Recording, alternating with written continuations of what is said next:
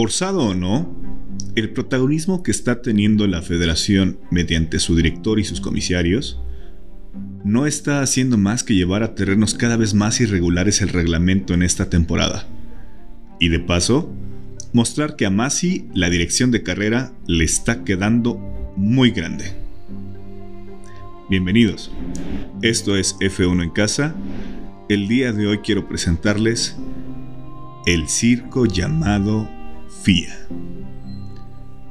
En cualquier competencia deportiva, el buen desempeño de la misma va de la mano con el orden que imparte el juez. Pero cuando este pasa a ser protagonista y el espectáculo deportivo pasa a segundo término, se enciende un foco rojo.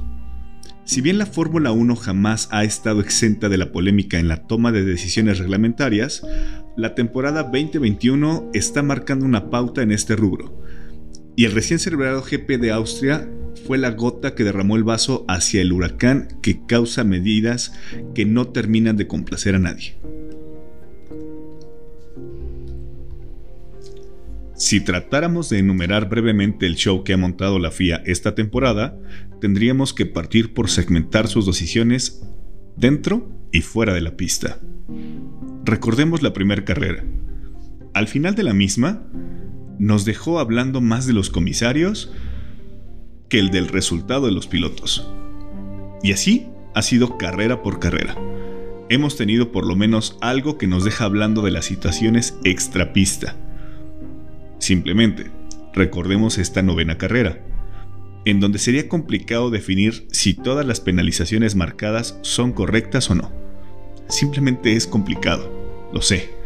Pero créanme, el problema no es que se hayan marcado tantas penalizaciones. El problema radica en que no sabemos si en el siguiente Gran Premio los comisarios aplicarán un criterio diametralmente opuesto y serán totalmente laxos. El problema no es si se marcan o no, el problema es la incoherencia entre una carrera y otra. En las decisiones extrapista la lectura es muy similar. Hoy no sabemos si antes de que termine la temporada habrá un cambio radical anteponiendo de manera irrisoria el factor seguridad. Como el hecho de que un pit stop no puede ser tan rápido porque se vuelve peligroso. Irónicamente, la Fórmula 1, el deporte que más desarrollo tecnológico y de ingeniería involucra, es también uno de los que menos ha invertido en tecnología para apoyar a los colegiados a la hora de tomar decisiones de apreciación, incluso en categorías como el WEC, que irónicamente forma parte de la FIA, la tecnología en rubros como límites de pista está más avanzada y se deja menos a la apreciación humana. Esto por, no mencionar categorías como la IndyCar, en donde la homologación de reglas es tan compacta que no deja lugar a la subjetividad. Y es que la FIA, los comisarios y el director de carrera deben tener algo perfectamente claro, y es el hecho de que jamás van a complacer a todos. Pero si utilizaran reglas y criterios claros e inamovibles, en donde el único que impere sea la seguridad, pero siempre teniendo la capacidad del sentido común, las cosas van a fluir, y van a fluir de una manera más lineal. Esto hablando de temas en pista. De los temas de escritorio la solución solo es una. No hacer cambios en medio de una temporada.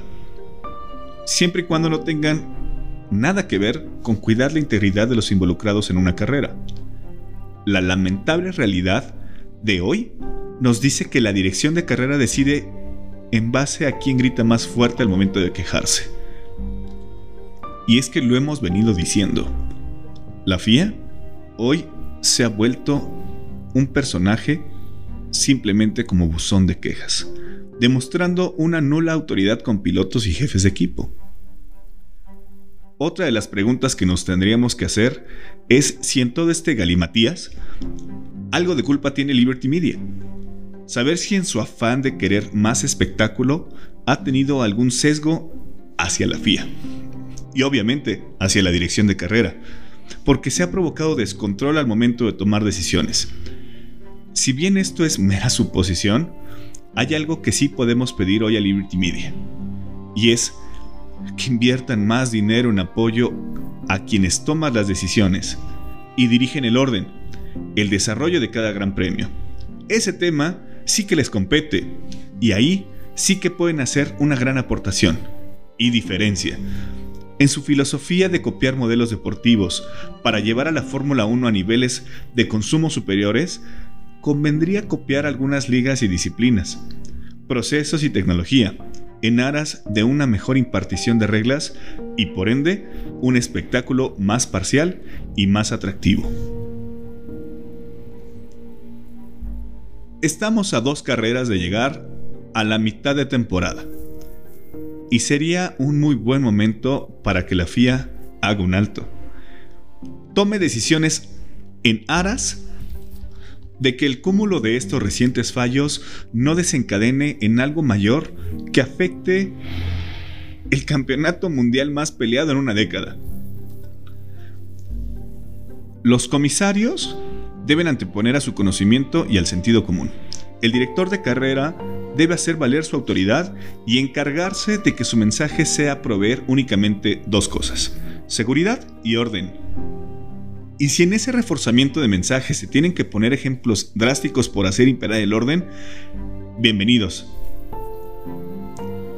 Amigos míos, esperemos tener una segunda mitad de temporada donde de lo único que hablemos sea de la lucha por Red Bull y Mercedes, de Verstappen y Lewis Hamilton y que no volvamos a oír el nombre de Michael Massey. Si esto sucede, habrá significado que las cosas están fluyendo de una manera más asertiva. Y que estos personajes habrán entendido que la Fórmula 1 son carreras de autos y que los aficionados lo que deseamos ver son competencias duras y enérgicas dentro de los parámetros de limpieza y lealtad. Esto es F1 en casa. Nos vemos en la parrilla de salida.